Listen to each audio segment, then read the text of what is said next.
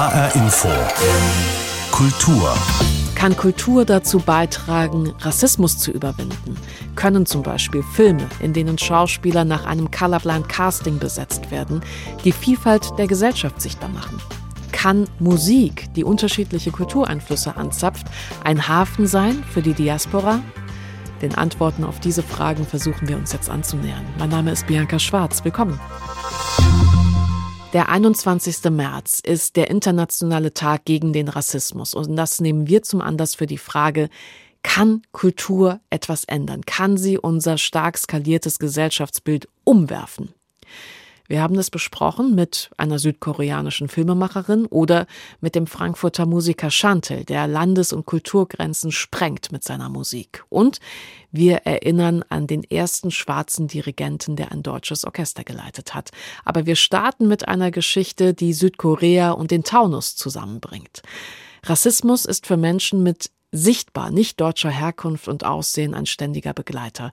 In den Großstädten ist vieles etwas einfacher, weil hier Vielfalt existiert und gelebt wird und weil es oft viele verschiedene Communities gibt, die so etwas wie eine Andockmöglichkeit bieten, auch wenn die ursprüngliche Heimat ganz woanders liegt. Aber auf dem Land ist es noch eine etwas andere Geschichte, oft zumal. Das erfährt auch die Filmemacherin und Filmprofessorin Sung Hyung Cho immer wieder.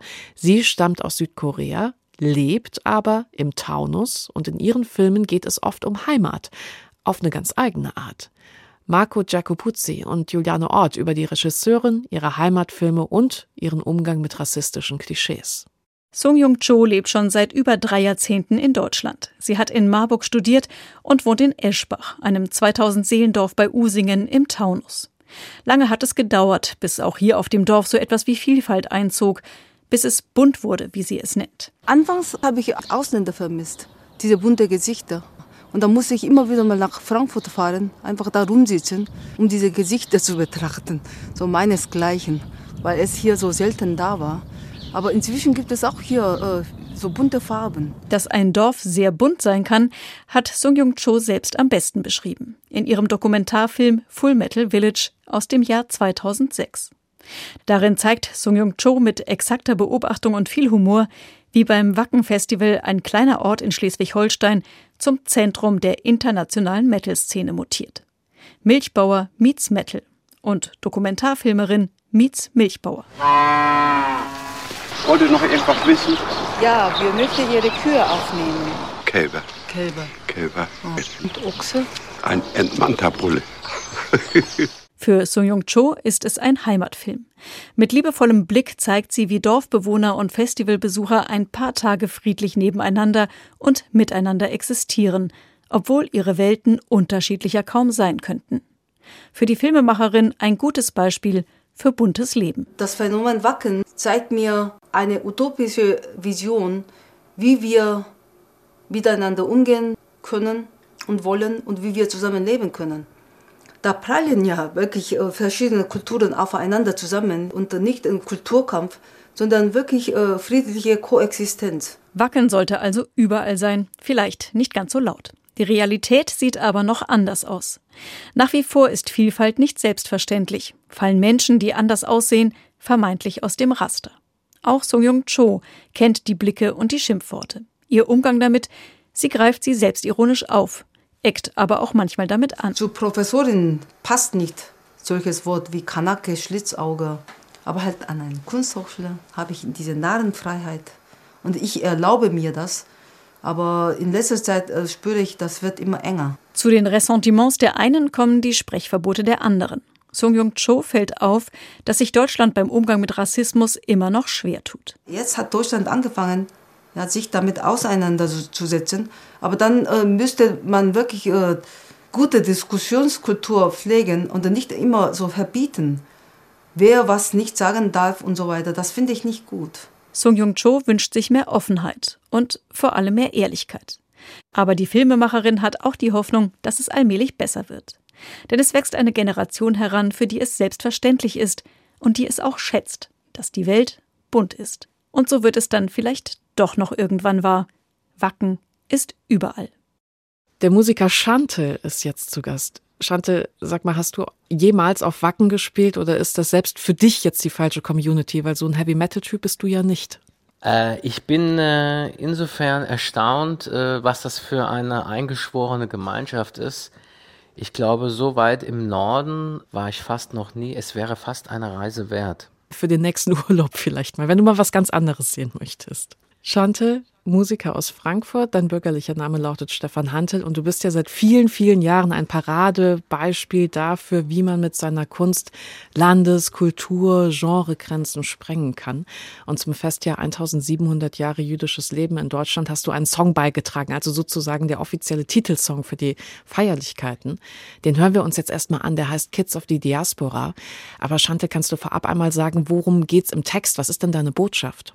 Ich habe den Song gestartet mit einer kleinen Erzählung, wie sie eigentlich so aus dem Mund meiner Großmutter äh, stammen könnte. Meine Großmutter kam ja aus dieser äh, kosmopolitischen Schnittstelle Tschernowitz im Herzen der Bukowina, also ein sogenannter Vielvölkerstaat, durchaus prosperierend und sich gegenseitig befruchtend. Das beschreibt menschliche Biografien, die von einem Tag auf den anderen vor dem Nichts äh, stehen. Äh, durch Krieg, durch äh, Vertreibung, durch Diskriminierung. Ein nach wie vor sehr zeitaktuelles Thema. Schante, Kids of the Diaspora. Waking up this morning and I say, yesterday was just another day. Looking at my life and I realize everything I had was just a way. Waking up this morning and I say, yesterday was just another day. Looking at my life and I realized everything I had was just a way.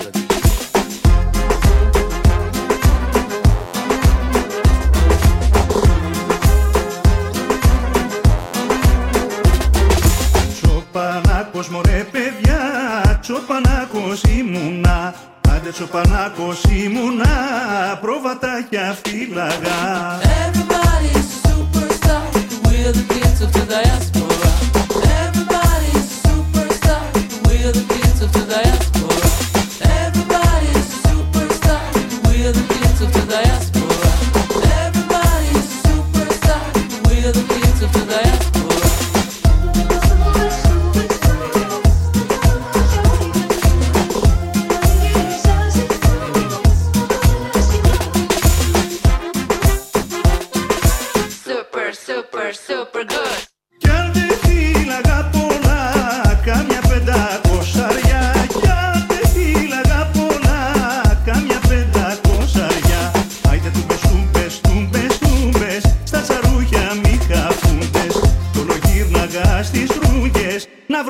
Evlaco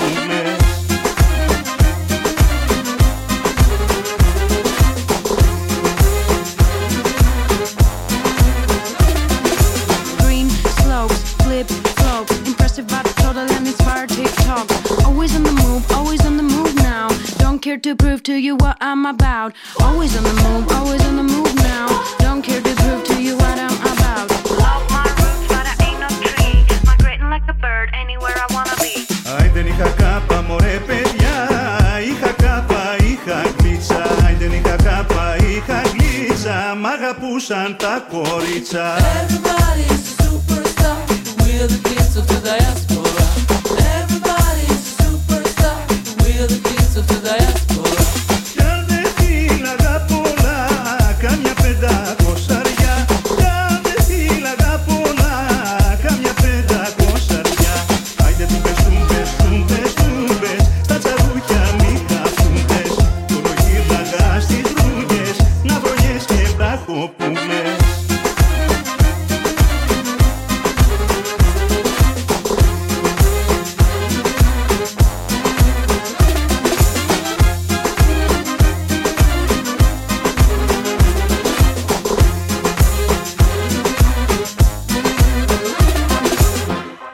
Kids of the Diaspora heißt dieser Song. Hier ist HR Infokultur und der Begriff Diaspora kommt aus dem Griechischen, bedeutet Zerstreutheit. Heute meint er die Existenz religiöser, nationaler, kultureller, ethnischer Gemeinschaften in der Fremde, nachdem sie ihre traditionelle Heimat verlassen haben, verlassen mussten. Aber ursprünglich hat sich dieser Begriff lange nur auf das Exil des jüdischen Volkes bezogen. Und vom Frankfurter Musiker Schante kommt dieser Song Kids of the Diaspora. Es ist äh, sowas wie der offizielle Titelsong zum Festakt zu 1700 Jahre jüdisches Leben in Deutschland. Schante, wieso hast du denn zu diesem Thema so einen wilden Song gemacht, so was Hedonistisches? Ja, das Problem ist ein bisschen, dass wir natürlich auch so diesen Blick haben, wenn es äh, um Judentum in Deutschland geht und man jetzt nach musikalischen Beispielen sucht, dass es dann oft wirklich ein, ein Stereotyp ist, ein Klezmer-Stereotyp oder die weinende äh, Klarinette, die im Hintergrund im Off äh, spielt. Und das ist mittlerweile für mich fast wie eine Karikatur, weil äh, Judentum bedeutet natürlich auch was ganz anderes, nämlich eine sehr gegenwärtige und auch urbane Kultur. Wir müssen raus aus diesen Klischees und äh, müssen im Prinzip auch so diesen Begriff einer ähm, kulturellen Minderheit oder man spricht ja von marginalisierten Gruppen, das müssen wir eigentlich dekonstruieren. Das ist auch so ein bisschen das Ziel, wo ich hin möchte. Es gibt keine kulturelle Minderheit, es gibt nur Kultur mit verschiedenen Gewohnheiten und äh, verschiedenen Mentalitäten, sage ich mal. Aber alles sollte auf Augenhöhe stattfinden und nicht immer quasi eine spezielle Schublade geöffnet werden und okay, jetzt befassen wir uns mit Judentum, jetzt befassen wir uns mit einer anderen kulturellen Minorität, sondern es geht darum, was Gleichwertiges zu schaffen und zu kreieren.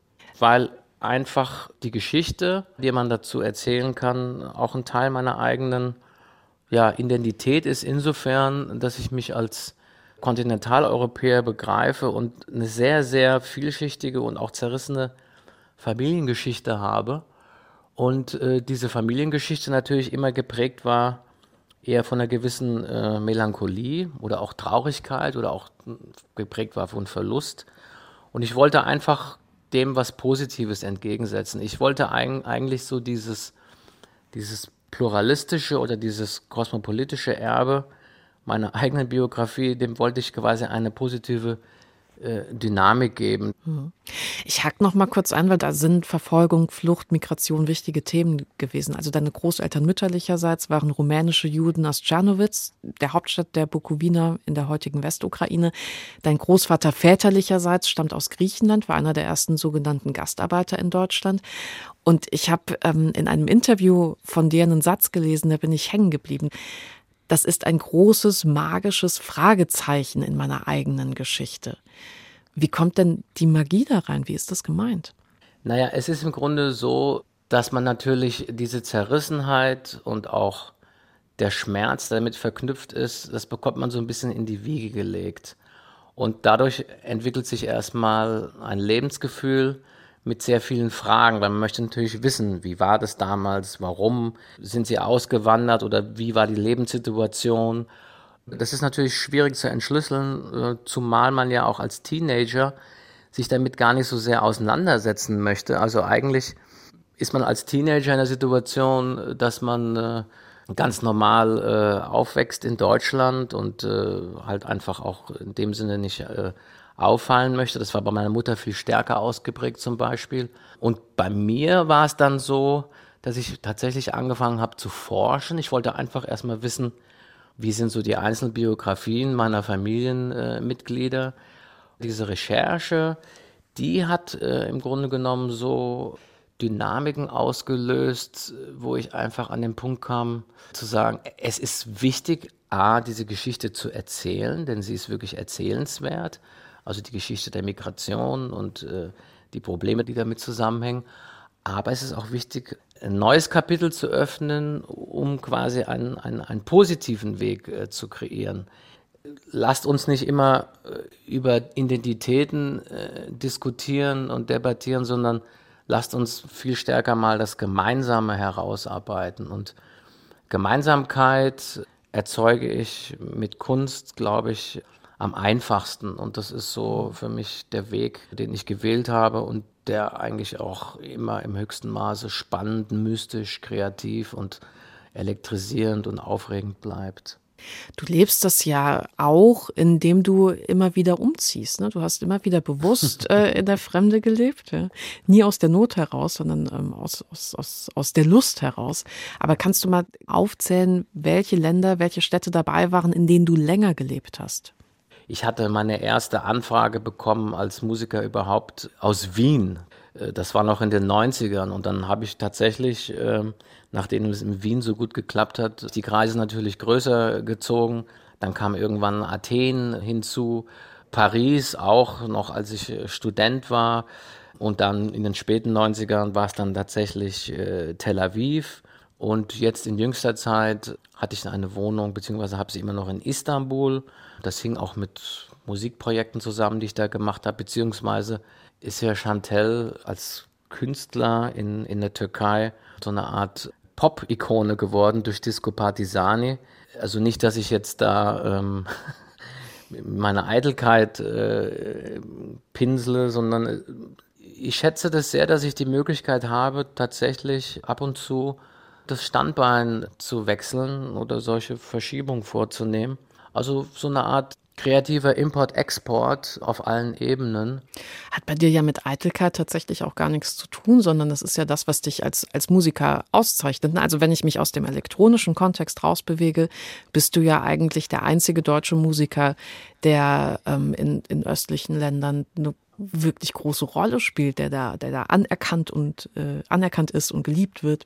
Ja, das, das Tolle finde ich, dass äh, ich ja in Deutschland eigentlich eher immer so ein bisschen wie ein äh, Exot behandelt werde. Also man sagt dann, ja, Chantel, das ist halt so dieses Balkan-Ding. Dabei äh, ist mein Manifest eigentlich, dass ich sage, naja, ich bin eigentlich ein deutscher Musiker. Man kann jetzt nicht sagen, es ist ein deutscher Sound, aber im Grunde genommen ist es ein Sound, der sich speist aus den vielschichtigen Einflüssen äh, Deutschlands. Und umgekehrt, wenn ich dann sozusagen in der Türkei bin oder auch in Südamerika, dann ist die Rezeption immer so, das ist ein deutscher Künstler, ja, das ist ein deutscher Musiker. Und da, das ist überhaupt keine, keine Frage. Aber im Grunde genommen ist so diese exotische Insel, auf der ich mich bewege, eigentlich so ein bisschen auch ein Dilemma.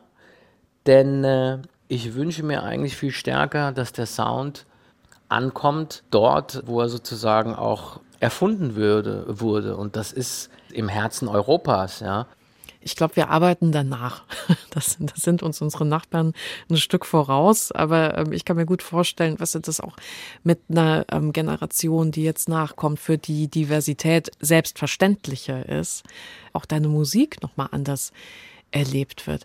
Aber Chantal, zum Abschluss vielleicht, du bist ja mit diesem Lebensmodell, mit dieser Art und Weise, wie du Musik machst, wirklich ein Paradebeispiel für das Durchbrechen von Grenzen. Und wir wollen in dieser Sendung ja auch mal die Frage stellen, wie Kultur dazu beitragen kann, Rassismus zu überwinden, ganz konkret. Der Wunsch ist natürlich stark, dass man mit einer musikalischen Botschaft tatsächlich in der Lage ist, ideologische Grenzen und auch kulturelle äh, Begrenzungen einzureißen. Ich weiß es nicht. Ich wünsche mir auf diesem Weg, dass wir es hinbekommen, da auch eine gewisse ja, Egalisierung äh, zu erreichen. Also ich wünsche mir tatsächlich, dass ich das Radio anschalte und dann höre ich zum Beispiel einen Song mit griechischem Text. Oder es kann auch ein, ein anatolisches Psychedelic-Stück sein, neben dem ganzen anderen vielleicht englischsprachigen Mainstream oder Pop oder Dance, das ist ja alles wunderbar, das ist ja großartig. Aber ähm, diese Kategorisierung, die bei uns nach wie vor äh, stattfindet, auch innerhalb der Medien, das ist so ein bisschen rückwärts gedacht. Es gibt ja mittlerweile ganz spannende Radiokonzepte. Da hörst du durch die Bank weg alles Mögliche von Afrobeat bis Rap und dann kommt ein Rembetico-Stück und keiner fragt danach, uh, was ist denn das? Ist das jetzt Weltmusik oder ist es Ethno?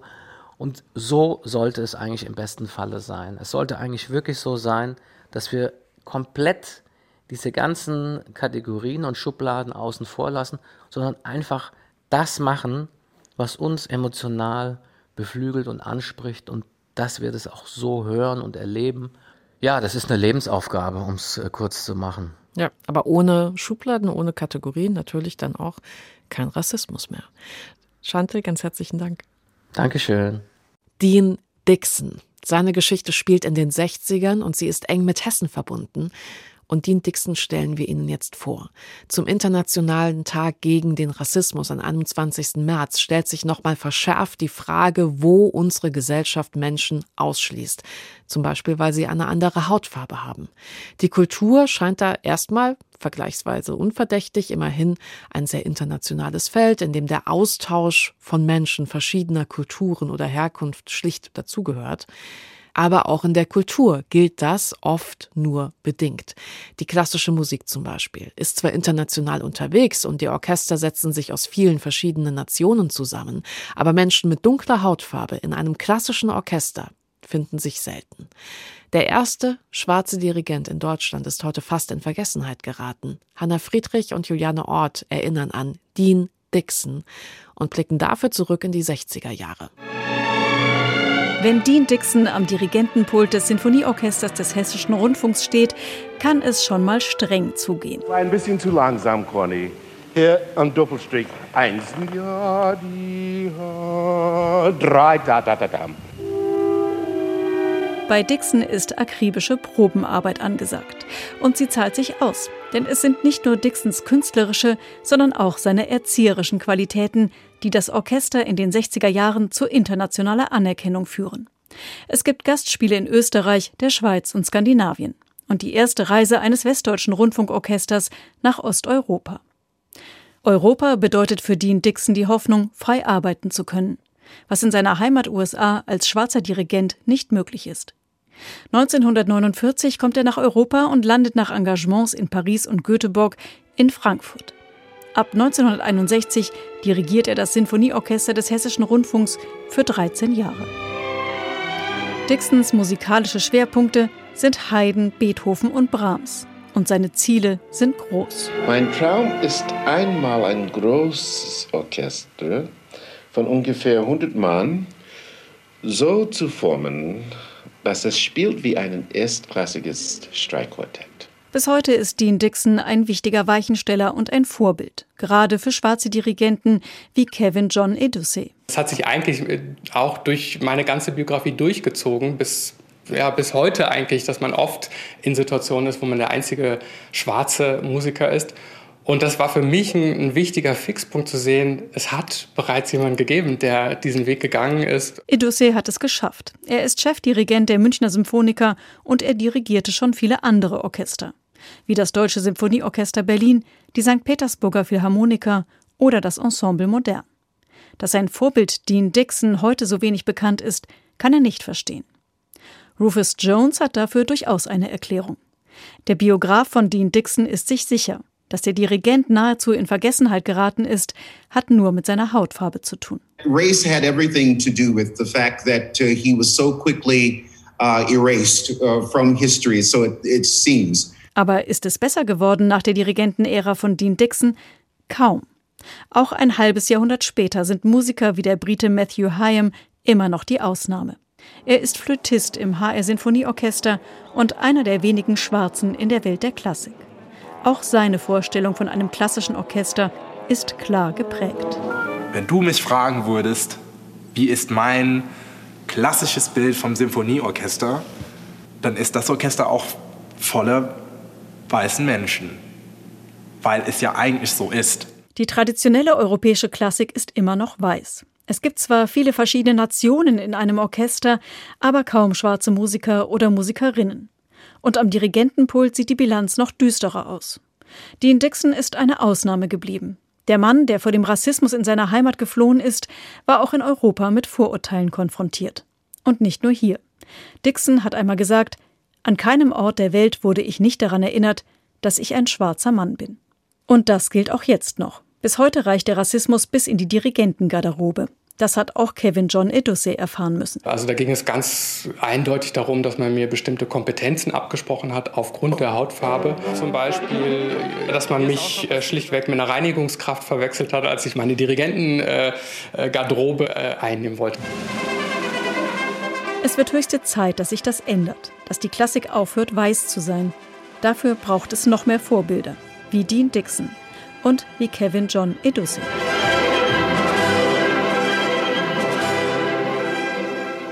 Kann Kultur dazu beitragen, Rassismus zu überwinden und die Vielfalt der Gesellschaft sichtbar zu machen?